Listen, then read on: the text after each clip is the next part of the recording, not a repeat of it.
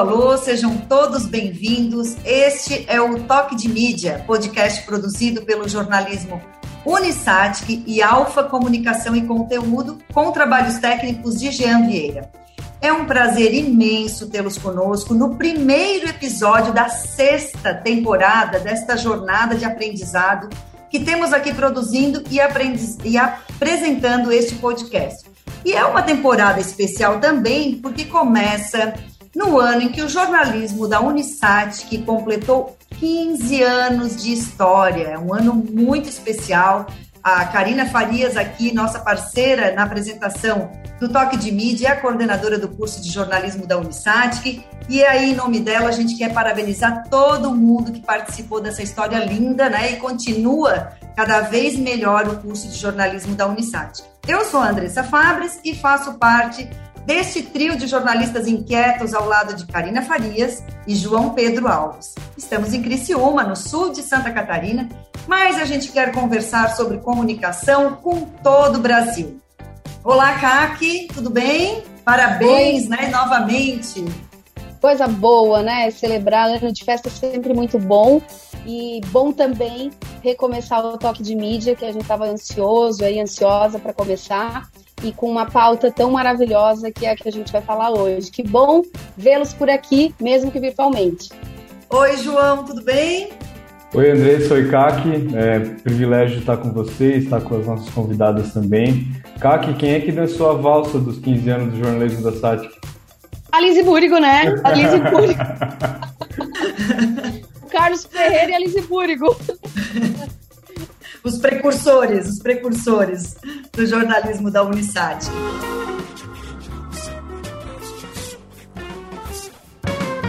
E para abrir essa sexta temporada no Top de Mídia, né, uma temporada que começa com, esse, com essa data marcante do curso de jornalismo da Unisat, a gente vai falar sobre a boa e velha reportagem, aquele trabalho que não sai de moda ou não deveria sair de moda e não importa se os veículos ou canais mudaram, a reportagem sempre terá o seu lugar e será importante no jornalismo. Para a gente conversar sobre os desafios da reportagem, nós convidamos duas jornalistas premiadíssimas, inclusive elas já foram dupla, né? Uma foi editora da outra e a gente vai conhecer melhor essa história, esse relacionamento, e elas vão compartilhar conosco a experiência e a visão delas. Nós temos o prazer de receber Júlia Pitan, jornalista com passagem por importantes veículos de comunicação de Santa Catarina, Rio Grande do Sul, do país.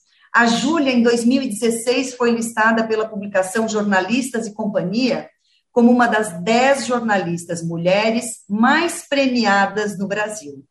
Em 2021, ela passou para o outro lado do balcão e participou do grupo organizador da primeira edição do prêmio ACI OSESC de jornalismo, lançado pela Associação Catarinense de Imprensa e que pretende ser o principal prêmio do jornalismo de Santa Catarina. Júlia, seja muito bem-vinda. Oi, Andressa, muito obrigada pelo convite, João, Karina. É um privilégio, uma satisfação falar desse tema tão palpitante, emocionante que é a reportagem e com a Ângela Bastos, que é uma repórter que eu admiro, tenho profundo respeito e orgulho de ter trabalhado com ela durante um período no Diário Catarinense. Estou muito feliz de estar aqui com vocês. Espero contribuir com essa conversa. A gente também tem o grande prazer de receber aqui no Toque de Mídia a gigante, premiadíssima Ângela Bastos, jornalista do Grupo NSC, com atuação principalmente no Diário a Ângela recebeu o primeiro lugar na categoria texto do prêmio ACI OSESC, com a reportagem De Volta para Casa, publicada no Diário Catarinense, mas esse só foi, é, não vou dizer que foi mais um, porque também todos os prêmios são importantes, mas a Ângela tem no seu currículo, olha, deve ter uma média de um prêmio por ano, Ângela? Como que, como, como que tem, como que está essa lista de prêmios? Seja bem-vinda, Ângela. Opa, muito obrigada pelo convite. É, Andressa, Karina, João Pedro, Júlia. É, eu, eu, e a Júlia, a gente tem. É, já vou entrando assim, meio que quebrando o protocolo, né? É, Fica fui repórter da Júlia, fui repórter da Júlia no Diário Catarinense por um bom tempo. E a gente virou amigas, inclusive. Inclusive, não, né? Que bom que nós brigamos muito, né, Júlia? Durante o brigamos no bom sentido, brigamos para ter, para conseguir executar os projetos, para conseguir espaço para as pautas, para conseguir mais páginas, para conseguir botar as matérias no domingo, para convencer o pessoal das relevâncias daquele, da relevância daqueles temas que a gente é, trazia, né? E, e somos amigas, né? Recentemente, eu, inclusive, fiz. A, a Júlia fez aniversário, agora uma semana, e me foi dada a incumbência de tratar da parte musical. E eu, como boa, é, boa sambista, entre aspas, né? É, Júlio, o que, que você quer? Não, eu quero samba e marchinha, então deixa a banda que eu monto. E eu montei a banda para o aniversário da Júlia, foi uma festa maravilhosa. Então, isso é só para dizer assim que, que mesmo, né, é, às vezes nas redações, né, sobretudo assim, a gente tem momentos de certa tensão, momentos de, de, de briga, entre aspas, né, de, de querer alguma coisa e o outro querer outro e tal, mas tudo isso né, termina com o baixamento da matéria e a gente acaba virando, né, podendo também é, ter um relacionamento bonito de amizade, fraterno, de compartilhamento, de solidariedade, né? Então, também é um prazer, assim, ter encontrado a Júlia, e eu encontrei a Júlia, já disse isso para ela algumas vezes, assim, um momento muito especial, assim, porque eu já havia passado por muitos e muitos editores, né? Minha trajetória na reportagem é, é bastante longa, assim. E aí, quando eu encontro a Júlia, mais jovem do que eu, vindo de São Paulo, que eu não conhecia, eu não conhecia a Júlia, e, e caio na editoria dela, assim, e foi uma, uma, uma relação muito legal, uma construção muito bonita, assim, de repórter e editor, né? Onde o jornalismo sempre foi o que nos uniu, assim. Então, muito legal, eu obrigada pelo convite, e é isso, vamos conversar sobre a minha paixão, a grande eu, reportagem. Eu vou aproveitar para emendar. Vou pedir licença, Andressa, mas é porque eu não posso perder essa história. Fica que eu pensando nela. É, a Ângela ela é incansável e ela vai até o final discutindo, cuidando da cor, cuidando do título. Ela caminha com a reportagem durante todo o período. E aí a gente estava falando, não sei, vou, vou, colocar um pouco o carro na frente dos bois, mas esse lado musical da Ângela também é muito forte. Quando nós finalmente editamos e colocamos na rua o projeto As Quatro uh, Estações de Iracema e Dirceu, nós fizemos também uma festa que teve um, uma programação musical de excelente qualidade e mais do que isso, a estrela principal foi uma personagem da Ângela que também se tornou amiga dela, a Emily, que era uma moradora de rua, que era uma cantora espetacular. E, e essa é uma história, né, Ângela, que a gente carrega, né, de, da presença da Emily e da relação que a música e, a, e a, o teu cuidado com os personagens acaba invadindo as nossas vidas, enfim. Colocando um pouco. Mas não podia deixar de lembrar desse momento da claro. festa, das festas que também fazem parte da nossa história, né? Do jornalismo. Sim, a gente costuma né, fechar as nossas, as nossas reportagens, as nossas premiações, uma festa é, é, brindar mesmo, sabe? Brindar a grande reportagem, brindar aquele o jornalismo, as pessoas que trabalharam para aquela matéria, as pessoas a, olhar e dizer, nossa, a gente conseguiu fazer isso, né? E a Emily foi, foi realmente assim uma, uma pessoa que marcou muito assim a nossa história, uma moradora de rua que depois a gente acompanhou todo um processo até que ela morre. E aí também eh, não se trata de, de, de jogar, de ficar é, né, bolinha para lá e bolinha para cá, mas aí também a diferença de um editor humanizado. Né? E agora vou, isso não estava combinado, Júlia, mas não estava então combinado. Mesmo. Não estava combinado. Quando a Emily morre, tinha 11 pessoas no enterro da Emily. Ela era uma moradora de rua. Uma dessas pessoas era o padre Wilson, que era amigo de uma pessoa da rede. Então a gente convidou, essa pessoa convidou o padre Wilson para ir lá para fazer uma oração. Então, é 11 pessoas. E uma das pessoas que carregou o caixãozinho da Emily foi essa moça que aí está, essa, essa moça chamada Júlia Pitan. Então, a, a, história da Emily, ela contagiou a nós, assim, ao ponto que a Júlia para o trabalho dela na redação do DC, na época a redação era na SC 401, lembro bem, e vai lá se solidarizar com a gente, porque não, não tinha ninguém da família da Emily ali, né? não tinha nenhuma, eles já tinham, é, enfim, vindo, né? A gente conseguiu localizá-los antes dela partir. Então, também, assim, o quanto a sensibilidade nossa, enquanto pessoa, o quanto ela constrói também para o jornalismo, né? Então, também. Para a gente começar, para a gente começar a falar mais sobre essa, essa, relação da reportagem mesmo, eu queria, é, eu queria entender a visão de vocês, assim, esse olhar. Não importa o tema, não importa se é uma reportagem investigativa, de uma denúncia, não importa se é, se é uma reportagem contando a história de uma pessoa, é, ou de uma cidade, ou de um setor, enfim. É, esse olhar mais humanizado, ele faz parte do, do, processo da construção de uma reportagem, ele é essencial, independente se o tema for um tema político, independente se for um tema econômico, ter esse olhar é importante para o desenvolvimento de uma reportagem, porque a Ângela, eu sei, assim, pelo, pelo, pelo, pelo que eu conheço da história, a Ângela tem um olhar muito social, né? As reportagens dela, mesmo que abordem questões econômicas, ela, é, o viés é sempre mais social, né, Ângela? Então, Sim. isso, com o viés social, já mostra o teu olhar humanizado. Mas a Júlia trabalhou bastante na parte econômica, de economia, né? É, e aí a economia, às vezes, tende a ser mais números, mais bruto. É, pelo menos esse é o, né, CEOs, corporações, enfim, investimentos, né? Claro que tem lá o lado do trabalhador, mas o quanto esse olhar humanizado, olhar não só os temas, mas as pessoas que se envolvem com o tema, é importante para o trabalho de uma reportagem, desenvolvimento de uma reportagem. É, o meu background é muito diferente como repórter, né? Diferente da Ângela. Eu, eu, era uma repórter de economia que cobria negócios e grandes corporações, as grandes indústrias de Joinville, fiz bastante política também. E o que eu sempre busquei na, na, no meu papel como repórter foi trazer uh, o, o, perfil humano, né? Os detalhes que tornavam aquela notícia mais interessante para o leitor.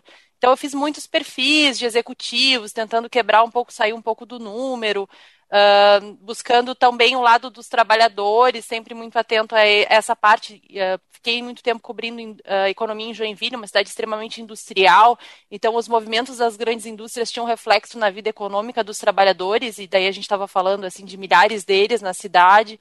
Sempre tentei buscar esse lado. Mas nesse trabalho mais próximo da Ângela, isso aflorou de forma é, muito maior, assim, porque ela é uma repórter de gente, sempre foi uma repórter de, de histórias humanas, né? E eu sempre tive esse cuidado, mas a Ângela nisso ela é mestre.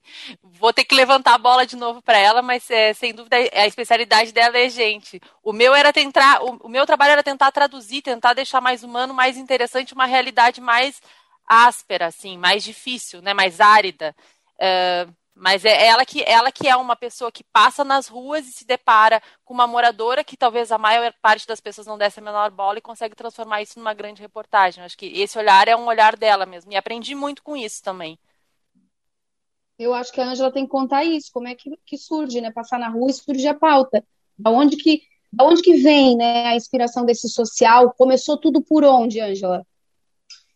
Então, é, assim, eu, eu nem sei dizer onde começou. É, é, quase que uma coisa natural do meu olhar. Quando eu me, me começo a trabalhar no jornalismo, por coincidência, hoje eu, eu, eu, eu postei no Instagram uma imagem, é, eu ainda é, não formada, ainda uma estudante de jornalismo, de um lado de um senhor idoso, que eu nem lembro quem fez aquela foto, eu deveria estar no primeiro, segundo ano de jornalismo, e eu estou lá uh, numa casa de idosos entrevistando aquele senhor. Eu não sei nem, não consigo lembrar realmente, mas eu, hoje eu, eu, eu, eu postei essa imagem. Eu acho que é uma coisa quase que natural, é intrínseca minha, assim, sabe? Quando eu trabalhava já na Zero Hora, em Porto Alegre, quando eu me formo, que eu vou, passo, né, como uma foca ainda, inicialmente, trabalhando com grandes jornalistas da época, assim, é, grandes repórteres, e ali, assim, a, a, ali foi um sopro na minha chama, assim. a chama pela reportagem foi ali quando eu entrei em contato com Eliane Brum, com Beto Treze, com Carlos Wagner, com Nilson Mariano, com Moisés Mendes, assim, ali, uh, como se tivesse dado um sopro assim, eu me incendeio ali, assim, pela reportagem, né? E essas pessoas também faziam um trabalho muito na, na, na linha dos direitos humanos e sociais, né? E eu acabei trazendo isso para mim, assim, quando eu chego aqui no Diário Catarinense, 1994, no finalzinho do ano, eu começo a, a, a, a trilhar esse caminho. Né? É, é uma coisa minha, assim, sabe? É, é eu trouxe essa questão para minha pauta. Né? E, e, depois eu fui estudar um pouco isso também, eu fui me especializar em políticas públicas, eu fui me especializar em, em metodologias para crianças em situação de vulnerabilidade. Então, assim, depois eu vou também atrás de algo que é, eu vou fazer cursos para entender o Estatuto da Criança e do Adolescente. Então, assim, depois eu também começo como repórter a sentir necessidade de buscar um pouco da academia para me fortalecer, para defender melhor a minha pauta, para escolher melhor as minhas as minhas fontes. Mas é uma coisa é, meio natural, assim, não foi a partir de um momento que eu vi um, um né, uma coisa. Isso já veio na minha construção de repórter mesmo. Né? Mas acho que tem a questão, uh, tem a questão da sensibilidade, tem a questão da estrela do repórter também, né, Angela? Eu não sei, eu me lembro assim de alguns, alguns furos, algumas situações que eu vivi, de pegar um, um empresário, no aeroporto e pará-lo para fazer uma pergunta. Também tem isso de saber estar tá olhando para os lados, estar tá tá atento àquilo é, que é, a oportunidade está passando na tua frente, claro, né? Acho que... É, a, a oportunidade que passa para mim como repórter, eu, eu, uso isso como exemplo, assim, uma vez era um, eu estava parada no, no Ticem, terminal de ônibus de Florianópolis, um domingo de tarde, indo para a redação, vocês imaginem, duas horas da tarde, eu sentadinha lá, aquele ônibus que demora tal, e aí eu escutei um, um barulho, assim, toque-toque na calçada, digamos, né? E aí, quando eu olhei assim, vi um casal de jovens, um casal, um menino e uma menina, caminhando, e vinham rindo, conversando e tal. E aí eu me dei conta que o barulho que eu estava ouvindo era da bengala deles no chão. Eles eram cegos. E aí, à medida que eles vêm avançando, assim, que vêm passando por mim, eu comecei a ver que eles estavam muito afetivos entre eles. Assim, enfim, eu pensei, acho que está rolando um clima, né? E, e aí eu pensei assim, né, ali sentadinha, eu pensei assim, como será que cego se apaixona, né? Porque quando a gente se apaixona por alguém, ou a gente se interessa por alguém, num primeiro momento, normalmente, é pelo aspecto físico, né? Você olha, pô, pessoa interessante tal. Depois você descobre que a pessoa gosta de viajar, gosta de ler, mas num primeiro momento, partindo de uma realidade de pessoas desconhecidas, é um pouco a, atração física, assim, a questão física, né? E aí, um pouco, como será que esses caras se apaixonam? Terça-feira, nós tínhamos reunião de pauta. E eu joguei essa ideia da gente fazer uma matéria como que o cego se apaixona, se apaixona. E aí o pessoal curtiu a ideia e eu fui para dentro da associação catarinense de integração de cego, né?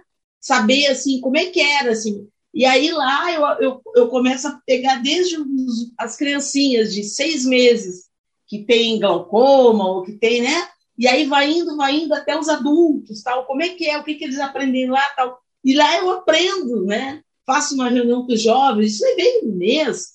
Saber, me pergunto isso para os jovens, vem cá, como é que vocês se apaixonam se vocês não se veem?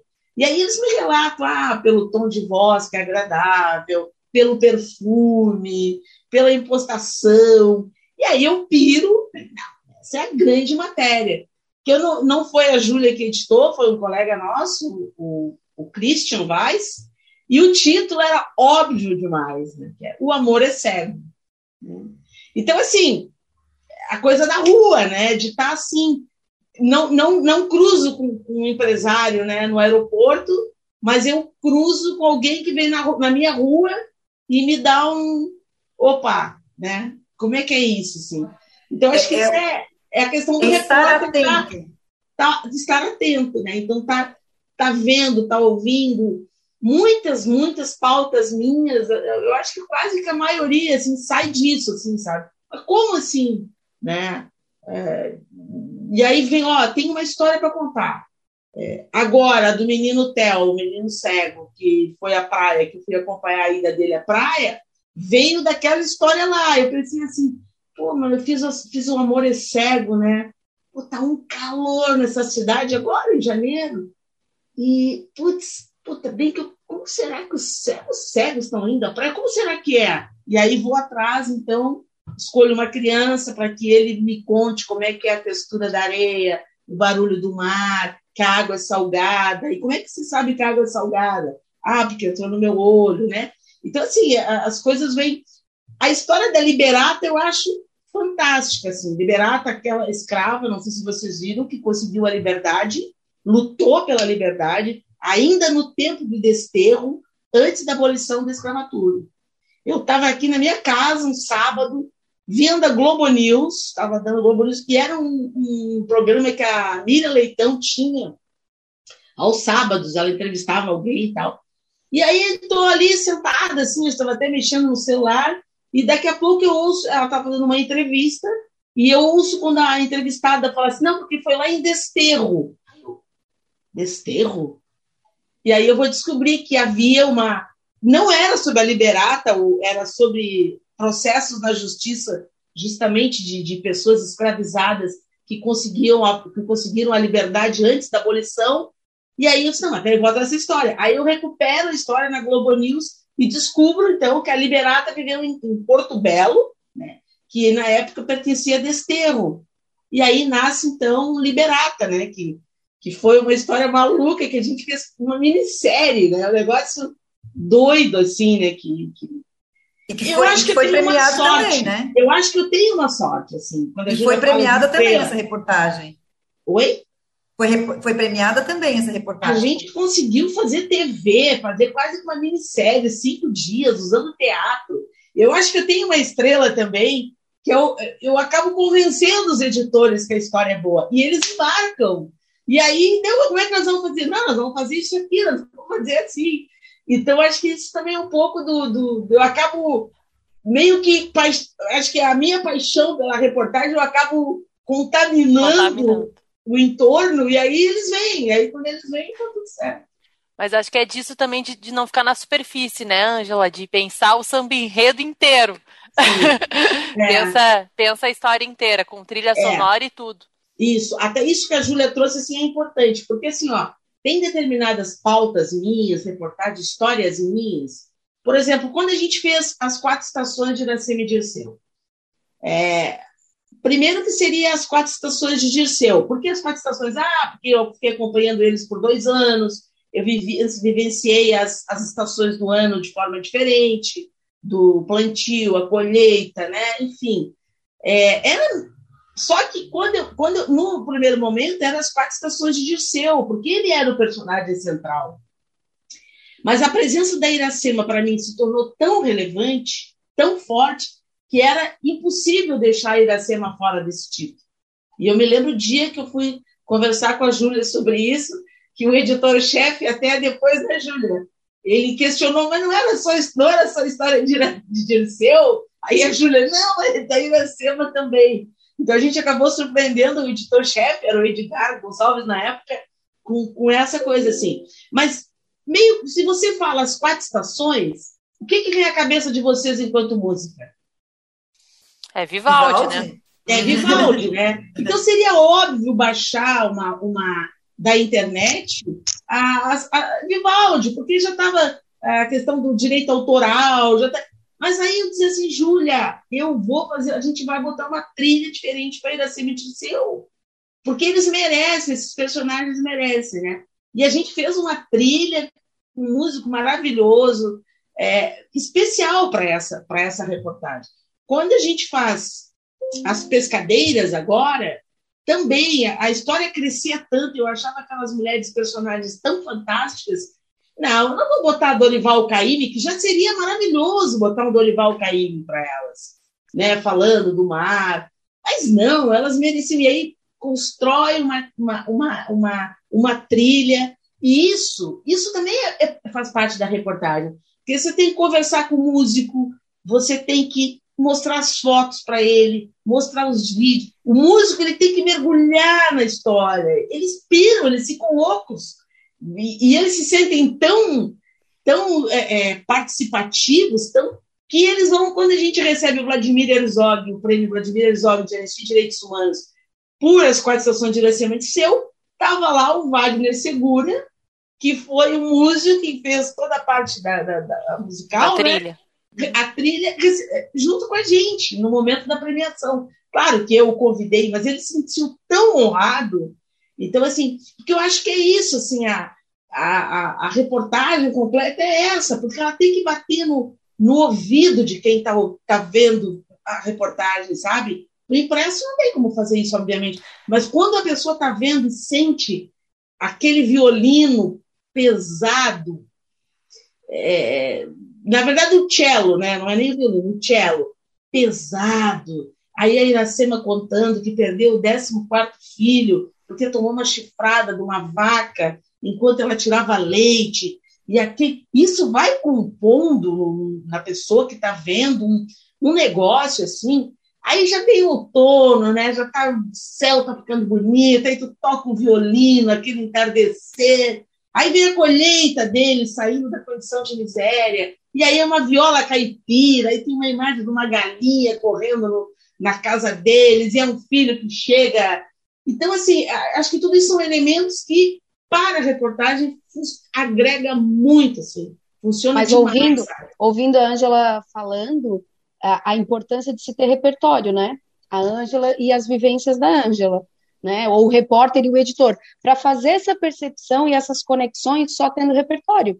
Porque não é todo mundo que vai fazer essa conexão da galinha com a trilha, com as quatro estações, com Vivaldi, né? Então, a importância para o jornalista que eu vejo, né, ouvindo os relatos, até porque a, a, as quatro estações de Iracema e de para mim é uma das obras mais brilhantes, assim, sem sombra de dúvida, é, no jornalismo. É muito, muito, muito impactante. E, e aí gente, eu, eu, ouvindo me veio isso, né? E aí não sei se vocês concordam, se a Júlia concorda, a, a, necessidade que hoje a gente tem de ter, de ter esse repertório para poder estar tá escrevendo, para poder estar tá contando essas histórias. Que a gente sem repertório não consegue fazer essas conexões. Ou estou enganada? Não, acho que Karina acho que é perfeito. E, e inclusive, quando eu estava pensando na conversa que a gente ia ter hoje, me lembrei de uma palestra que eu assisti é, quando eu estava ainda, era estudante e muito ansiosa, né? Como todos os estudantes são, assim, querendo realizar grandes reportagens e como é que eu faço, como é que eu tenho fonte. Tem algumas coisas que só vêm com o tempo. E, e acho que também é isso, né? Acho que a apuração, é, você começa a apurar os pequenos fatos, isso te dá um jogo de cintura para entender as fontes, isso vai te dando repertório de histórias e até repertório narrativo de como elaborar o texto. O texto também não nasce pronto, né? A Ângela tem uma trajetória de leitura, de escrita, de reescrita, né? Acho que tudo isso acaba contribuindo para que ela possa ter um trabalho mais elaborado. Eu também, a gente relê os trabalhos, os primeiros textos publicados e pensa assim, nossa, é, tinha bastante para caminhar ainda, né? Então, acho que é nesse sentido. Acho que a, que a, que a reportagem, como todo trabalho intelectual, ele é também uma construção, né, de trajetória, é, do, e, e, não, não se faz o não faz não se faz as quatro estações de Iracema de Dirceu sem não ter sem ter antes feito assim uma ronda policial nem sei se alguém faz mais ronda policial hoje em dia mas acho que é tudo é uma construção né acho que é é um tijolinho depois do outro. Eu, pelo menos, enxergo assim. Não sei como é que a Ângela fala, mas a Ângela tinha uma fala muito boa, que ela só podia fazer reportagem especial porque tinha um colega fazendo a previsão do tempo e a ronda policial, né, Ângela? Numa redação de jornal é isso, né? Acho que é um, é um, é um caminho a se percorrer na, na reportagem. É. Eu até ia perguntar sobre isso, Júlia, bem mencionado, porque assim, é, a Ângela conta essas histórias, e claro, né, é, são histórias das reportagens premiadas, das reportagens talvez mais relevantes que ela tenha feito, e tudo isso me parece que exige tempo, né, que tem alguns, alguns, alguns aspectos, além do, do, do repertório, como bem mencionou a Karina, né, é, tem o repertório, tem uma relação com fontes, tem o estudo sobre temas específicos, né, sobre temas específicos que a Ângela se dedicou, que vai ampliando o repertório, vai alimentando esse repertório. Tem a parceria com outros profissionais, porque ali ela mencionou é, a questão das imagens, do som, do editor, né, de saber vender essa ideia e de conquistar o, o, o seu chefe, né, o seu editor, para que essa reportagem seja feita, e tem o fator tempo, porque é uma reportagem que não leva, não é, não é assim, ó, vou fazer uma reportagem hoje e vou baixar hoje, né, como uma notícia factual. Ela é uma reportagem, às vezes, que precisa de quatro estações, né, né, Ângela? Para ser, ser bem feita. E, então, eu queria um pouquinho que vocês falassem sobre esse processo, até porque vocês trabalharam juntas, né, em como isso, e a Ângela ainda está na redação, a Júlia já está na comunicação corporativa, mas a Ângela está na redação.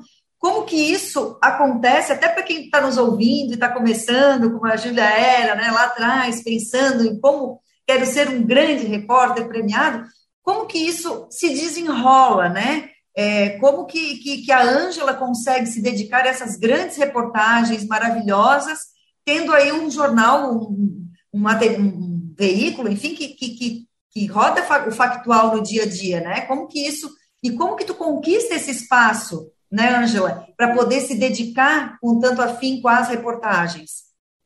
É, eu, eu tenho, acho que a Júlia observou bem assim, né? É, na verdade, é, eu fiz muita ronda de polícia, eu fiz muita manifestação, é, muita, co cobri muita greve, cobri muita ocupação de terras, é, do movimento sem terra, é, fiz muita pauta assim de criança que sofreu violência sexual em casa, prisão de, de, de pai, de padrasto, de tio, é, enfim, fiz, o, fiz muito buraco de rua, muito buraco de rua mesmo, né, de, de tal assim. E claro que é, mudou um pouco, né, a, a, não foi exatamente eu que mudei a minha forma de produzir, mas as redações mudaram, né? É, com, a, chegada da internet, as coisas tomaram outro rumo e depois as coisas foram se, se, se modificando ainda mais, né? Hoje eu, eu tenho uma situação é, um pouco privilegiada com relação ao, aos meus colegas, né? Porque primeiro que eu já, já antes mesmo da pandemia já trabalhava mais home office, apenas fazendo os plantões, né, Júlia? Plantões de final de semana e sábado e domingo, e feriado, enfim, é, cobrindo determinadas pautas mais assim já é, que eram planejadas, ou seja, eu estava na redação, se tivesse um acidente grave, uh, eu não, provavelmente não seria eu que iria, porque eu estava envolvida com alguma coisa, iria um outro repórter. Então, acho que tem essa questão assim também. Agora, realmente, essas pautas, elas exigem tempo, assim. Elas exigem leitura, elas exigem tempo, elas, elas exigem muitas entrevistas para poder, às vezes, eu costumo dizer que eu faço mais entrevistas que não saem na matéria do que propriamente que são publicadas. Porque eu ouço muita gente. Então, se eu ouço oito pessoas e quatro têm mais ou menos a mesma linha, eu vou pegar aqueles que são mais relevantes. Porque quando o pensamento é muito igual, até eu digo para as pessoas assim: olha, é uma conversa, não é uma entrevista. Né? Eu gosto de dizer isso. Porque eu nunca sei se aquela conversa que eu estou tendo com ele, com ela, vai acabar tá, estando no, no, na matéria, né? Eu me lembro que as quatro estações de IRCM Dirceu, a primeira pessoa que eu entrevistei, Júlia, me ajuda, aquele engenheiro agrônomo bem idoso, tem quase 100 anos, que foi é... o fundador da, da SIDASC. Da EPAGRE. É... Da EPAGRE. O, Olinger? Vou buscar. Isso. O, é... Olinder. Olinger. Olinger. Gla ele... Glauco Olinger. Glauco, isso, Glauco Olinger. Então, assim, eu conversei com ele para saber como é que se dava a formação, como é que se deu a formação da agricultura familiar em Santa Catarina. Porque eu ia acompanhar uma pessoa, né, uma família que era de agricultura familiar. Ele acabou, acho que nem entrando na matéria, assim, nem entrou, mas foi muito importante toda a conversa que a gente teve. Então, assim, essas pautas mais especializadas, elas exigem isso. O que eu acho, assim, que, que a, a vantagem de fazer uma reportagem e depois de ter um reconhecimento é justamente esse poder de barganha. Porque se você faz uma grande reportagem, foi uma reportagem boa, que, que é impactante, que tem relevância, que dá reconhecimento, não apenas para o repórter, mas para o veículo que ele, em que ele trabalha, isso faz com que na tua nova proposta de pauta, a pessoa ali, a tua chefia, vai pensar assim, poxa, a gente fez uma e deu boa. Então vamos tirar da pauta uma semana, ou quem sabe, a gente costumava fazer isso, Júlia, lembra? É, fica uma semana no, no, dia a dia e uma semana fora. Né? Um, isso é planejamento, isso é gestão de time, né? Até porque a pessoa, uh, Bom, vou falar aqui do ponto de vista do editor gestor de pessoas, Sim. porque afinal de contas eu era uma gestora de pessoas, né, na, na redação. É, isso tem muito a ver também com, com a motivação. É, de repente você toca em num tempo mais espaçado, uma apuração mais longa, até porque né, nesse tipo de apuração nem todo dia você está dedicada a ela, né? Às vezes tem espaçamento, às vezes as coisas demoram para acontecer, tem um, um, fluxo natural dos fatos e vai tocando em paralelo aquilo que, que o dia a dia, que o factual demanda. Mas isso era quando a gente planejava jornal impresso que tinha edição de sábado e de domingo, Sim. né? É, acho que hoje a realidade de jornalismo digital online é um pouco, a demanda é um pouco diferente. Mas na época a gente fazia assim, a gente tentava equilibrar que as pessoas tivessem espaço para executar suas pautas dos sonhos, né, que pudessem ir tocando, mas que não deixassem descoberto o jornal do dia a dia. Uhum. Eu fiquei... É bem isso mesmo, assim. Não, eu, desculpa, Angela, é porque nesse raciocínio da Júlia eu fiquei curioso para saber, imagino que muitos dos nossos ouvintes, né, que até são estudantes da, da, do jornalismo SAT, que também têm essa curiosidade de entender como é que é a tua rotina, assim, é, você hoje está muito dedicado à produção de reportagens especiais, né, e, em média, quanto tempo fica dedicado a uma reportagem? Quantas fontes você costuma ouvir? Não sei se tem um mínimo, enfim, é, e como é que é a, até a seleção? Se é geralmente você que leva a, as pautas para editora, isso é, isso é compartilhado na redação. Eu queria saber, entender um pouquinho mais da tua rotina como é, referência em reportagens especiais dentro, da, dentro do veículo. Certo. É, eu, eu produzo matérias multimídia, assim, né? Então, a gente, eu, apesar, a gente tem ainda a revista, é, é, o jornal Dia a Dia, né? Não existe mais, mas existe uma revista que sai aos finais de semana, que é a revista Diário Catarinense. Então, eu produzo para essa revista, eu produzo a matéria para o site, e eu tenho, é, nos últimos tempos, assim, continua sendo uma questão que eu coloco para mim, de produzir também conteúdo, o mesmo conteúdo para a TV. Claro que isso dá um trabalho bem maior, assim, porque o meu texto do impresso não é o mesmo texto do site. E ainda tem que produzir um vídeo para o site, né? Vídeo para o site, e pensar numa linguagem para a TV sendo que eu não sou uma repórter de TV, eu não sou uma repórter de vídeo. A minha trajetória é texto, né? Então, assim, é, é, às vezes eu estou com um assunto e eu tenho que pensar como apresentá-lo de forma diferente para as plataformas, né? Para as demais, as diferentes plataformas.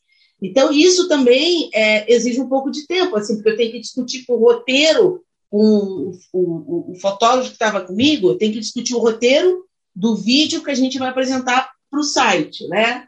Aí eu tenho que falar com o editor da TV, né? Está acontecendo isso hoje, inclusive, aconteceu. O editor de TV, como que a gente vai fazer amarrar essa matéria? Aí tem que discutir o off. Aí vem uma pergunta: tu quer que um de nós pegue, você amarra ou você quer amarrar? Quando tem tempo, eu digo, não, deixa que eu amarro, eu vou no morro, aí faço lá, a gente discute como fazer, faz o off, faz, tal, né? Faz uma passagem, se necessário. Não, eu não tenho como ir aí, eu não tenho como subir o morro, porque eu tenho que fechar a revista, que fecha na quinta. Ah, então tá. Então, assim, vou pegar um repórter e nós vamos botar para te acompanhar. Aí vocês vão discutindo, tu grava o off. Tá, não sei se eu gravo, vou conseguir. Entende? Então, assim, né? E isso, às vezes, também é rádio, né? São coisas é, diferentes, assim. É, às vezes, até é, é o mesmo conteúdo, mas você tem que pensar daquele bruto aquilo que serve para rádio, aquilo que serve para TV, né? E isso fica comigo, sou eu que indico. Porque eu que, eu que decupei, né? Eu que decupei aquela entrevista de uma hora e vinte minutos. Então eu tenho que, ó, isso aqui é TV, isso aqui é rádio, esse aqui é online, esse aqui... Então, assim, agora a minha, a minha rotina de trabalho é, é assim, eu, eu, normalmente, normalmente, eu, eu proponho minhas pautas, assim eu chego com elas a partir da minha observação nas ruas. A, as fontes me ajudam muito, assim, né?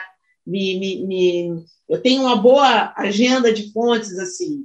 E quando eu preciso de uma de uma família, de, de um personagem, eu recorro às minhas fontes. Ei, tens alguém aí que precisa de uma matéria, assim, assim, tal. Então, assim, as, as fontes me ajudam muito, né? e às vezes algumas pautas que me são uh, entregues pela redação, né? Ó, Ângela, preciso de ti para essa matéria tal. E aí, nem, nem todas as vezes é uma matéria que me agrada muito, que eu vou ficar muito, né, que vai exigir. Mas meu, é do jogo, né? Então eu também vou fazer aquela, aquela pauta ali. É, às vezes alguém brinca assim, ah, não vai ganhar o prêmio S com essa pauta, mas vai ser importante. Tá bom, vamos fazer a pauta, né? E, e, depois a gente toca aquela lá que eu quero fazer, assim.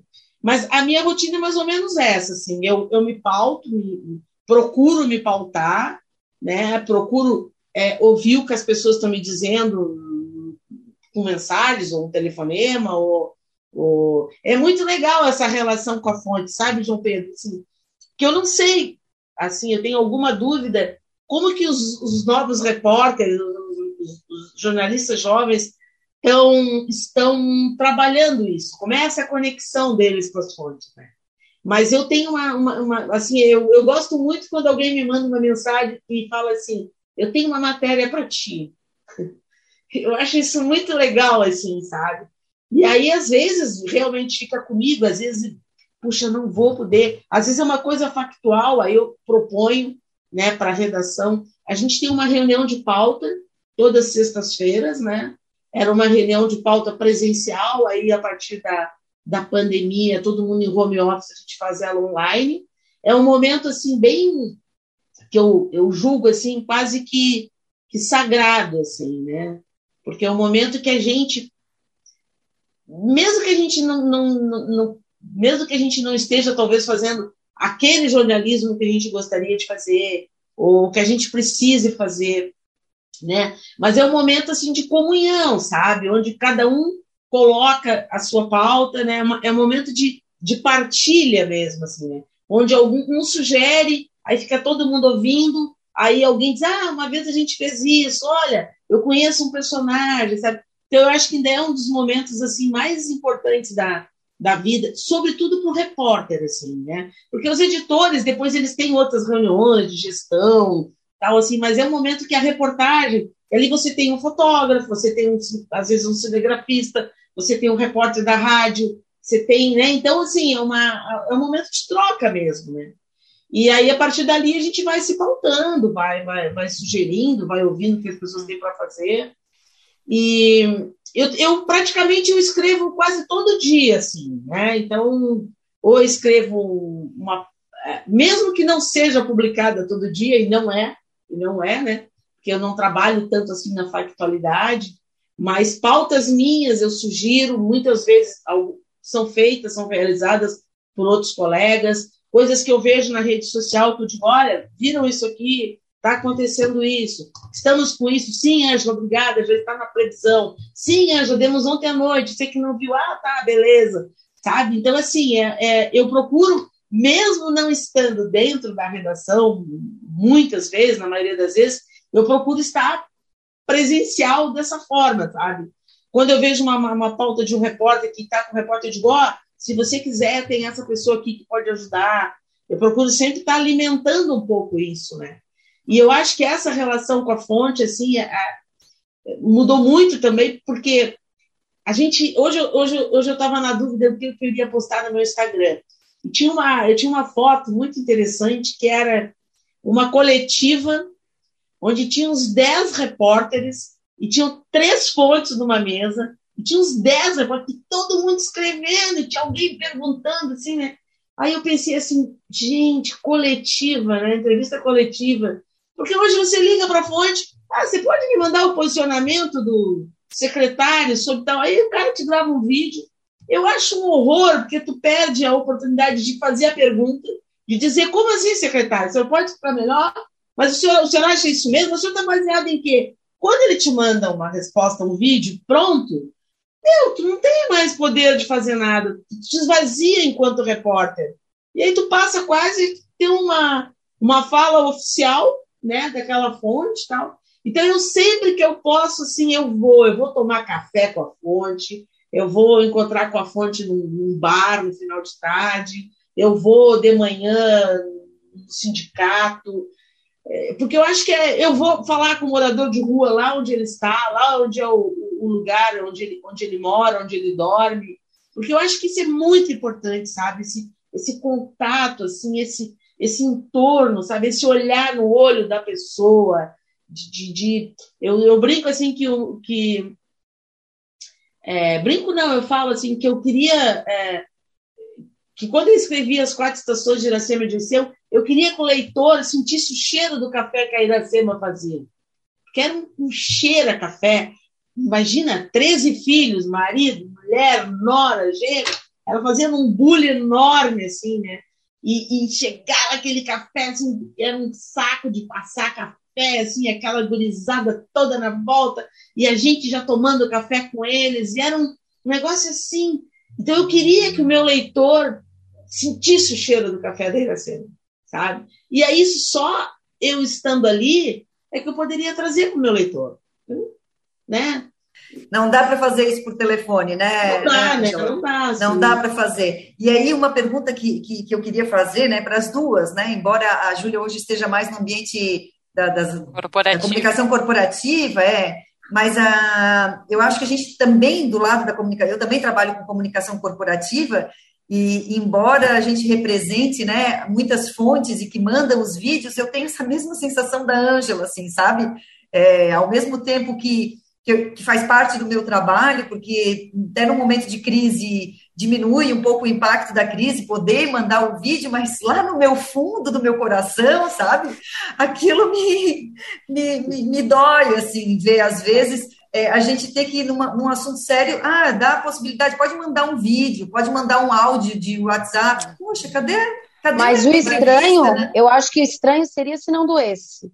É, e já dói, já tá. Já, já tá não, dói, dói, dói. Dói quando eu vejo o release, o mesmo release, o mesmo material é, publicado em vários momentos, em vários veículos. Olha, eu gente, eu. Eu, eu pode, até pode te interrompendo, Andressa, mas é que eu tive uma vivência que, assim, que por tudo que eu passei na reportagem, jamais imaginei que eu fosse estar à frente da comunicação do governo do estado numa pandemia e por dois impeachments, que foi essa minha realidade durante o ano de 2020 e 2021. E onde a gente pilotou aquelas coletivas que a gente foi aprendendo a fazer aquelas coletivas online, né? E que foi e que foi uma maneira que a gente falou sobre tudo isso, sobre estar junto com a fonte, sobre poder interagir, e isso nos foi essa possibilidade nos foi retirada durante um longo uhum. período nos últimos dois anos e a gente teve que aprender dos dois lados do balcão a fazer comunicação é, assertiva da maneira possível, né? Então, uhum. eu, eu, concordo com vocês. Eu acho que, que realmente, acho que na, na, nada substitui a troca, nada substitui o diálogo é, nas entrevistas, Isso. né? Até porque às vezes a, a resposta ela não é dita, ela é um silêncio, ou ela é uma expressão, ou ela é uma reação. É, e nisso o repórter que é perspicaz consegue a, a, entender muito mais do que, do que recebendo uma fala por escrito ou uma fala gravada. Mas acho que também foi o jornalismo possível nos últimos dois anos, né? Eu acho que é, a gente viveu uma situação completamente atípica. Só queria fazer eu, é, dar eu, essa... acho que, eu acho que sim, eu acho que sim. Eu, eu, concordo contigo. Foi o jornalismo possível e foi maravilhoso ver o jornalismo se reinventar tão rápido na maneira possível naquele momento. Mas ele não pode ser o jornalismo é, é, normal. A questão entendeu? Ele não padrão, pode padrão, ele não pode ser padrão. Ele não né? pode ser o padrão. E aí eu queria saber o impacto da tecnologia no trabalho de vocês, sabe? O impacto desse novo momento, porque me parece que a, a reportagem, com raras e maravilhosas exceções, ela tem perdido espaço para o jornalismo de duas linhas, sabe? De, ah, e o fulano de tal deu na rede social. Ah, e, ninguém vai entrevistar esse fulano para saber o que, que ele pensou quando postou aquilo, ninguém vai buscar essa informação, ninguém vai aprofundar, ninguém vai ouvir algum lado que sentiu impactado por isso. A notícia é essa? O fulano deu na rede social, né? Então, eu, eu queria entender como vocês enxergam o jornalismo. É, a Ângela trouxe a rotina dela ali, que já dá para perceber o impacto é, gigante né, no multiplataforma, multicanal, mas é, eu queria entender um pouquinho melhor esse impacto, a visão de vocês.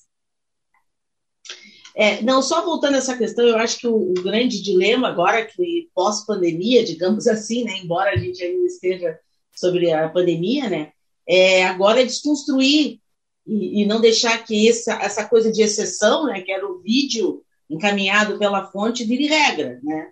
Eu acho que eu acho que os repórteres, acho que as redações têm que começar a se mexer, tem que começar a sair da cadeira e não, eu vou lá falar com o prefeito, eu vou lá entrevistar o um empresário, eu vou lá na assembleia, eu vou na Câmara de Vereadores. Eu acho que eu acho que eu espero, eu espero que a gente possa fazer esse movimento, né? A gente, enquanto jornalista, enquanto profissional da comunicação, que a gente quebre essa coisa de achar que resolve com vídeo encaminhado, né, pela, pela assessoria e tal. Isso aí era um período de exceção.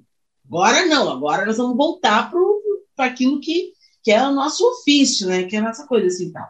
Eu, quando, é, quando surge a, a, a questão, quando começa a internet, quando começa a redação do Diário Catarinense, que ela passa a ser uma redação única, é, impressa e digital, né? Ah, a gente se assustou um pouco assim naquele momento, aqueles jornalistas que estavam ali, o, o pessoal, sobretudo o pessoal da imagem, né, meus colegas fotógrafos, assim, se assustaram um pouco, assim, ah, agora todo mundo vai fazer tudo, né? Porque, claro, todo mundo saía com celular e fotografava e voltava para a redação. Ou seja, houve até uma certa assim, pô, será que é, nós fotógrafos, né, nós é, agora vamos, vamos, vamos ter é, uma concorrência interna, assim, né? houve uma, um certo estranhamento, né? Eu ainda tenho para mim que são coisas um pouco diferentes, assim.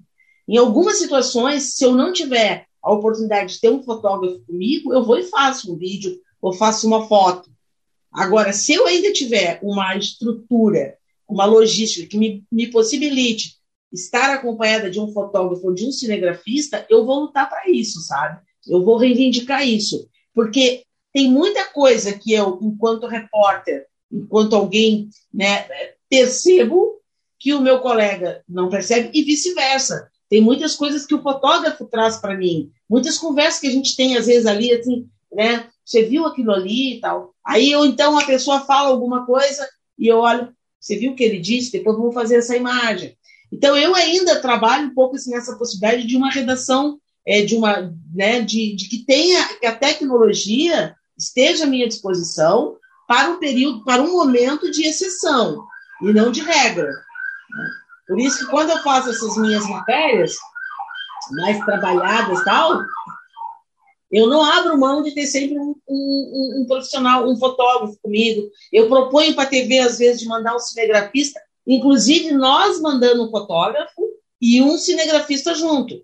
Claro que o meu fotógrafo, é, o videomaker, ele pode fazer a imagem, mas ele vai fazer uma imagem diferente de uma pessoa que tem um olhar de televisão. Né? Então, assim, eu, eu tenho algumas pautas que, estão para sair aí que eu ofereço para a TV botar um repórter a falar a fazer comigo. Porque mesmo eu, eu, trazer, eu sendo a, a, a, tendo a ideia da pauta e saber a produção, quem entrevistar, onde está, eu a, a, o meu métier é outro, né? a minha expertise é outra. Então, assim, eu ainda procuro uh, fazer isso, sim. Então, eu acho, uh, aí voltando, a questão da tecnologia, ela tem que me ajudar a contar a história, ela vai me ajudar, né? mas ela não pode ser melhor, ela não pode superar o meu contato com a fonte. Não pode. Eu tenho que eu tenho que tomar café, eu tenho que encontrar essa pessoa, ou, ou, encontrar no parque, eu, eu, tenho que ir ao encontro dela, sabe? Eu, se for uma matéria de política, eu acho que não vai ser assessoria me mandando um vídeo que vai me resolver, eu tenho que ir lá na Câmara, eu tenho que ir na leste, eu tenho que falar com esse deputado, eu tenho que olhar a cara dessa deputada, dizer, mas a senhora fez isso aqui, isso aqui é seu, deputado. Entende? É minha, ah, não, pô, beleza, então tá, vamos fazer aqui uma, uma conversa, sabe? Eu acho que isso também é, isso enfraquece o jornalismo, sabe, de certa forma, porque é, isso acomoda tudo, deixa, deixa as pessoas numa situação confortável, né? E qual é o nosso papel? Eu tinha um grande colega chamado Carlos Wagner, que acho que vocês conhecem, ele dizia assim para mim, ele é gago, né? Um grande amigo meu, assim, ele é gago. Daí, às vezes, eu estava conversando com ele, converso com ele em seguida, assim, tal, e ele fala um negócio assim para mim, ele fala assim, Tchê, ele fala assim, repórter veio para semear o pânico. Bota isso na tua cabeça. Não, repórter tem que semear o pânico. Claro que o pânico que ele se refere é esse desconforto, né? esse, esse desajuste que tem que causar na fonte. Né? E a gente não tem como semear o pânico, entre aspas, é, achando que tá bom um vídeo mandado por uma assessoria ou por uma fonte. Não tem, né? Então eu, eu penso um pouco isso. Assim, eu, eu ainda acredito nessa coisa nesse parem as máquinas, assim, sabe? Nessa coisa vibrante, nessa coisa que, que treme o chão, assim, sabe? A gente tem que tremer o chão, a gente tem que chegar na redação e tocar fogo, dizer, ó, oh, a manchete é minha, sabe? Eu me lembro que eu, às vezes, brincava lá com a Júlia. Júlia, não, a Júlia disse, não, essa semana a matéria é tal que vai ser a capa. Como, Júlia? Não, não, vamos trocar isso aí, a minha matéria é melhor. Claro que isso nem sempre acontecia, mas essa coisa, a manchete é minha, sabe? A, a capa é minha. Eu acho que a gente tem que, eh, sei lá, tem que, tem que fazer isso. A gente tem que fazer isso continuar acontecendo, sabe? A gente não pode encerrar sem falar de um dos motivos também da gente estar aqui. É, Júlia, você participou da, depois de ser muito premiada, de toda a tua bagagem em redação, é, você agora foi para o lado de quem organiza os prêmios, né? No caso do Prêmio ACI de Jornalismo, promovido pela Associação Catarinense de Imprensa.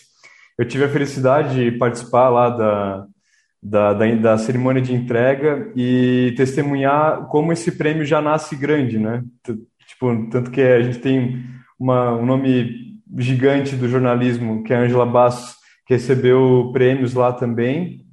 É, uma seleção de jurados incrível, é, uma repórteres também, colegas também de altíssimo nível de todo o estado, né? A gente viu colegas do Oeste ganhando prêmio é, da categoria de cooperativismo, é, que era um prêmio voltado também com esse viés do cooperativismo, porque foi patrocinado pelo SESC, mas enfim, Julia, queria te ouvir sobre essa experiência de estar no lado de quem organiza prêmio e, enfim, é um prêmio de jornalista para jornalistas, né? O que é o que torna mais interessante também essa essa dinâmica, porque deu para perceber o orgulho dos colegas que estavam recebendo é, do reconhecimento parece que é maior, né? Quando é nessa característica né, de ter sido reconhecido pelos colegas. Uhum.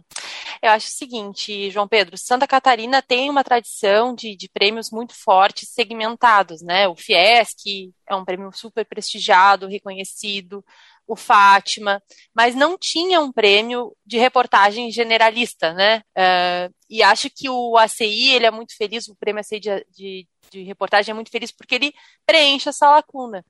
E foi um, foi um trabalho incrível, assim, liderado pelo Edgar Gonçalves. É, o Edgar foi meu editor-chefe no Diário Catarinense, nessa época que eu trabalhei com a Ângela também. Ele é um jornalista muito premiado, muito experiente, que, que liderou esse processo e construiu um time junto com Alessandro Ojeda. A gente teve muito cuidado em escolher a banca, porque a gente queria que essa primeira edição tivesse credibilidade, então a gente pensou é, em chamar pessoas com, de, de, regiões diferentes do país, que fossem sérias, que fossem profissionais reconhecidos, teve um trabalho grande de convencimento dessas pessoas. Ficou muito feliz com o volume de inscrições, que nos surpreendeu, assim, teve categorias com mais de 100 trabalhos inscritos. Trabalhou para organizar tudo isso e para que fosse realmente uma avaliação técnica dos trabalhos, assim, de que uh, a, a, banca ela foi a, a, comissão ela foi organizadora, né? Ela não foi a gente não deliberou sobre a avaliação dos trabalhos, foram os jurados quem trabalharam na avaliação desses trabalhos e a cerimônia foi uma catarse jornalística, eu acho, porque muita gente não se via há muito tempo. Então eu acho que assim foi uma sucessão de acontecimentos felizes. Um prêmio é, que o Estado era, era carente, né, de ter um prêmio mais abrangente de reportagem. É, acho que foi um trabalho bem feito, assim, de conseguir é, convidar e conciliar todos esses grandes nomes para avaliar os trabalhos. E a festa de entrega foi muito importante também, porque se tornou um momento de celebração e de reencontro de colegas que não se viam há muito tempo. E espero que o prêmio tenha uma vida, uma vida longuíssima aí. Foi a primeira edição, espero que perdure muito. E como é que foi receber um prêmio ACI de jornalismo, Ângela? Ah, eu fiquei muito, muito feliz, assim. E ela não me, não, nenhum momento, assim, ela... É, eu me lembro que na véspera eu, eu, troquei uma mensagem com ela, a gente tem um pequeno um grupo, assim, de jornalistas, né? E aí, quem é que vai amanhã lá na Leste e tal? Ah, eu vou, eu vou. Aí eu botei assim, tem que chique, gente. Aí alguém respondeu, não, é muito simples tal. Cara, assim, eu, eu fiquei muito feliz, assim, porque pela categoria texto, assim, sabe? É, claro, eu é, acabei dividindo o prêmio também com, é, com a, a, na categoria audiovisual, né? Então, na verdade, duas premiações, assim. Mas quando eu ganho na categoria texto, assim, eu me regozijo, assim, porque é a minha, é o meu, sabe, assim, é, é o meu chão, digamos assim, né? Então eu fiquei muito feliz, assim, com, é, com a premiação. É, foi assim, foi, eu, eu fiquei realmente assim, foi uma surpresa para mim, assim, ali eu não eu estava voltando e aí me chamam de novo, assim, foi uma coisa muito muito interessante, assim. E eu acho que também isso que a Júlia falou, assim, né? É, a comissão julgadora me levou a escrever, assim, no prêmio, né? No prêmio, assim. É, porque eu achei um pessoal muito bom, assim, muito... Então, eu, puxa, vou, vou escrever. E, e eu escrevi uma matéria que era o De Volta para Casa, assim, né? E tem uma coisa tão legal, porque o De Volta para Casa também nasce do meu olhar na rua, assim. Quando eu ando na rua, eu começo a ver tantos moradores de rua, tantos moradores de rua, uma coisa que se intensificou muito aos nossos olhos né, com, a, com a pandemia. E aí eu me pergunto assim, pô, será que, será que não tem jeito? Será que ninguém volta para casa depois que que que, que, que, que está nessa realidade, né? E foi uma matéria de difícil construção. Foi difícil é, entrevistar as pessoas, sabe? porque é, algumas das que eu entrevistei, elas desistiam depois, ou não queriam, porque elas tinham medo de me dar uma entrevista e depois retornar para as ruas. Então, era uma, uma, foi uma matéria assim que, que também foi muito reflexiva sobre isso, sabe? Sobre o, medo de dizer alguma coisa e depois eu, eu estar te, tá te mentindo, entre aspas, assim, sabe? Então, foi uma matéria difícil de, de construção, é o tipo de matéria que hoje, uma, uma questão assim que eu acho que um dos grandes desafios da reportagem é a gente mostrar para os editores, mostrar para os gestores, que nem sempre a audiência quantitativa é importante. Quando eu digo isso, assim, há uma, um pensamento que tem que dar clique, tem que dar clique, tem que dar audiência, tem que dar audiência. E tem alguns temas que não têm um apelo, mas eles têm uma audiência qualificada. Então, se eu ganho uma premiação e lá eu vi alguém, alguém, uma pessoa me disse assim, eu nem tinha visto a tua matéria, eu fui ver quando eu vi que você era finalista. Então, essa é uma audiência qualificada. Isso eu ouvi de um professor universitário. Né? Então, assim, eu acho, é, eu, eu acho que esse é um dos nossos grandes desafios, assim, é mostrar para as empresas, mostrar para os nossos editores, mostrar para as redações que nem tudo é audiência só. É importante que seja audiência, mas que seja também uma audiência qualificada. Não é só o like que nos serve. O que nos serve também como jornalista é o pensamento, é a crítica, é a, a sensibilidade frente ao, a, àquela, aquele, aquela pessoa que está naquela situação. Então, eu acho que ao premiar de volta para casa tinha tudo isso. Assim, teve a premiação de uma jornalista de texto, né, que, que, que continua né, fazendo seus textos, tinha também uma realidade que precisa ser olhada, né? E tinha essa coisa de passar uma mensagem que ir para a rua necessariamente a pessoa pode estar naquela situação vivendo aquilo ali, mas que não precisa ser o destino dela. Muito bom, olha, abrimos a sexta temporada com chave de ouro, Angela, porque as tuas histórias, as histórias da Júlia, a visão de vocês, né? É, nós somos três jornalistas, a gente, a gente, se propõe a fazer o toque de mídia para falar sobre comunicação, porque as diferentes áreas da comunicação, mas o nosso coração bate pelo jornalismo, né? E a gente, em seis, essa sexta temporada, a gente não tinha falado sobre reportagem ainda, né?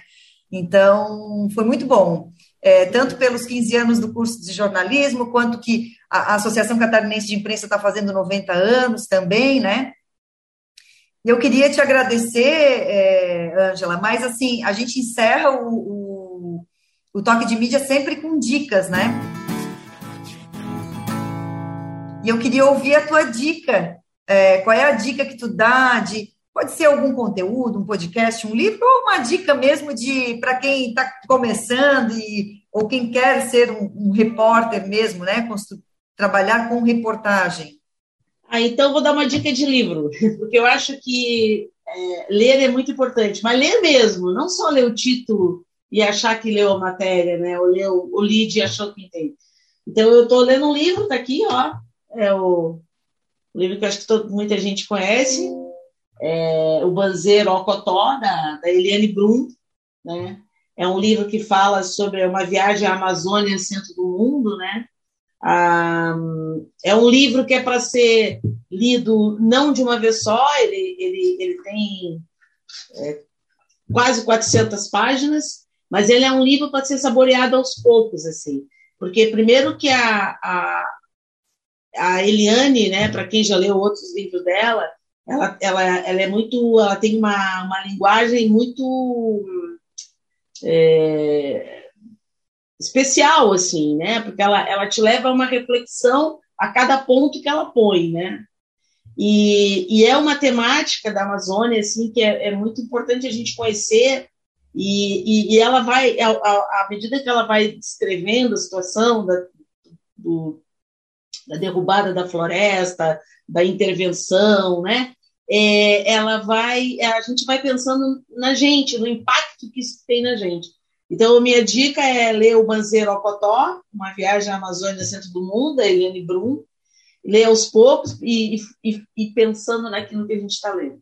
Vai dando tua dica aí, João. Qual é a dica que tu deixa aqui para gente? Eu estava pensando em conteúdo, mas é, como a Ângela tem essa veia musical e aí ali atrás dela tem uma placa A Sorrir Eu Pretendo Levar a Vida, né, com a música do Cartola. Não é bem um samba, né? Eu tenho, tenho ouvido bastante samba ultimamente, mas é, é um artista jovem que o meu professor, o Reinaldo Reppers, é, recomendou, que chama Tuca Oliveira. É, ele, ele tem um trabalho muito sensível, delicado, ele tem uma pegada meio Javan, meio Guilherme Arantes, é uma música muito gostosinha de ouvir. E para quem quer conhecer músico, é, artistas novos, né? Tipo, aquela coisa de que ah, a música é tudo porcaria hoje em dia, não sei o quê, tem muita gente que fala isso. Não é bem assim, eles vão procurar conhecer é, músicos, conteúdos novos, então acho que o Tuco Oliveira é uma, é uma ótima pedida aí para quem quer escutar um sonzinho gostoso e relaxante. Júlia! Uma dica é, são as entrevistas feitas pelo Oliver Stone com Putin, que foram publicadas pelo blog do Fernando Moraes no Brasil. São quatro episódios de uma hora, mas assim, atualíssimas e é, me ajudaram muito a colocar algumas questões em perspectiva e entender esse personagem é, nesse momento tão complexo que a gente está atravessando. Assim. Então, são vídeos que estão disponíveis de graça no YouTube e quem tiver um tempo para investir, eu recomendo assistir. Maravilha. Cac Farias, dá a tua dica para a gente. Andressa, João, eu não, não poderia deixar como dica, né? Não poderia deixar de ser a minha dica no dia de hoje. A, a própria matéria que a gente citou o tempo inteiro aqui na entrevista das quatro estações de Iracema e Dirceu, porque a gente utiliza a matéria da Ângela, premiadíssima matéria, inclusive, é, como referência em sala de aula, já usei nas minhas disciplinas, sei dos professores que utilizam a matéria da Ângela em disciplina, e como a gente tem uma turminha né, que ouve muito toque de mídia, uma turminha de alunos, de acadêmicos que acompanha, a minha dica é que vocês deem aí uma gulgada, porque a, a matéria é imersiva, né, Ângela? Eu olhei, inclusive, na na, no Clique RBS na época, né? É, ela faz parte todo desse contexto de imersão e multimídia. Então, deem uma olhada, é, se aprofundem, acompanhem desde a trilha sonora, é, que muda a cada estação, quem é a Iracema, quem é o Dirceu, é, a, o movimento que a Ângela e toda a equipe de reportagem fez de ir para fora do Brasil estudar as origens deles.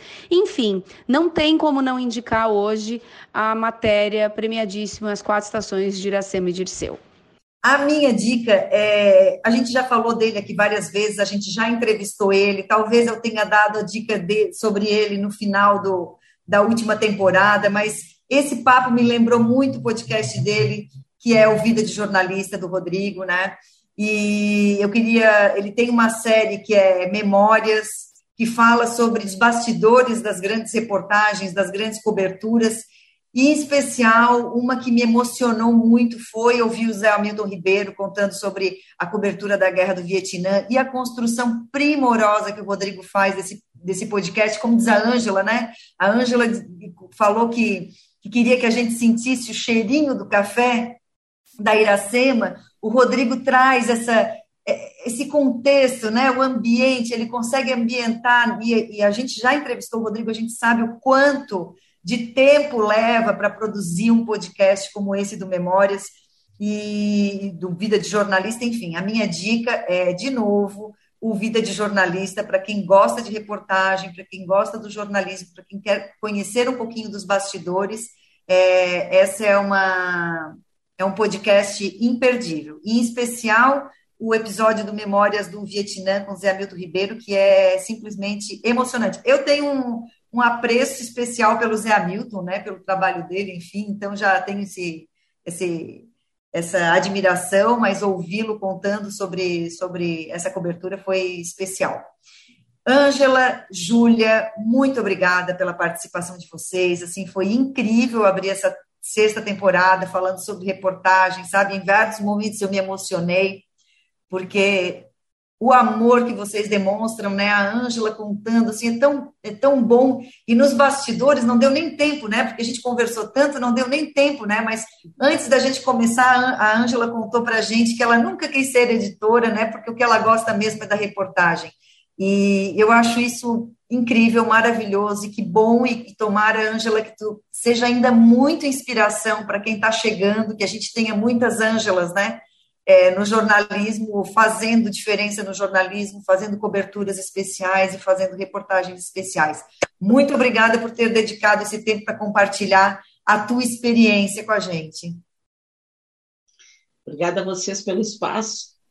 E tem uma coisa que eu aprendi na vida, assim, que dizem que a gente, que a, a gente é, arranha a unha na pedra, né?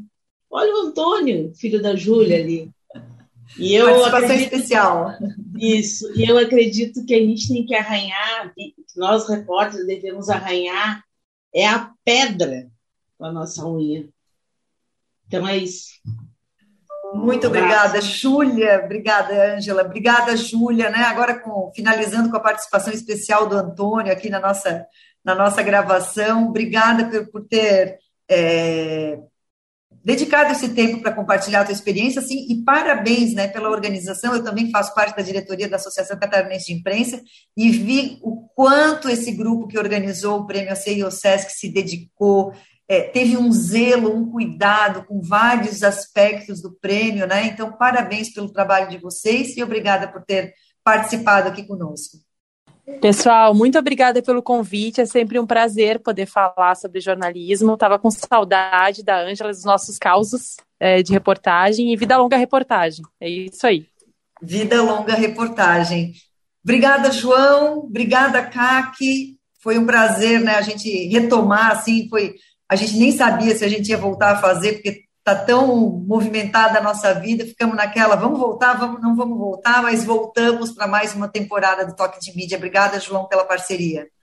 Sempre vale a pena, né? É, às vezes é corrido a gente conseguir parar esse tempo para gravação e conciliar com o tempo de quem a gente convida. E mais uma vez foi muito rico, muito emocionante. Fiquei muito tocado com, com as palavras da, Ângela e da Júlia. Obrigado pela participação de vocês e Andressa Kaki, obrigado pela parceria de sempre. É um privilégio estar com vocês duas sempre. Obrigada, Kaki. Um beijo para vocês também, Andressa, Ângela, Júlia, João. Até o próximo episódio. Obrigada. Um beijo, tchau. Obrigada mais uma vez a quem nos ouve. Eu, eu brinco que que é, fazer o toque de mídia é a minha, o meu tempo de estudo semanal, porque a gente sempre sai do episódio, sabe, aprendendo mais, sabendo mais e, e sabendo que a gente o tempo todo a gente está aprendendo, né? Embora não importa o tempo de, de experiência, de profissão que a gente tem, a gente sempre tem mais e mais a aprender e a aprimorar.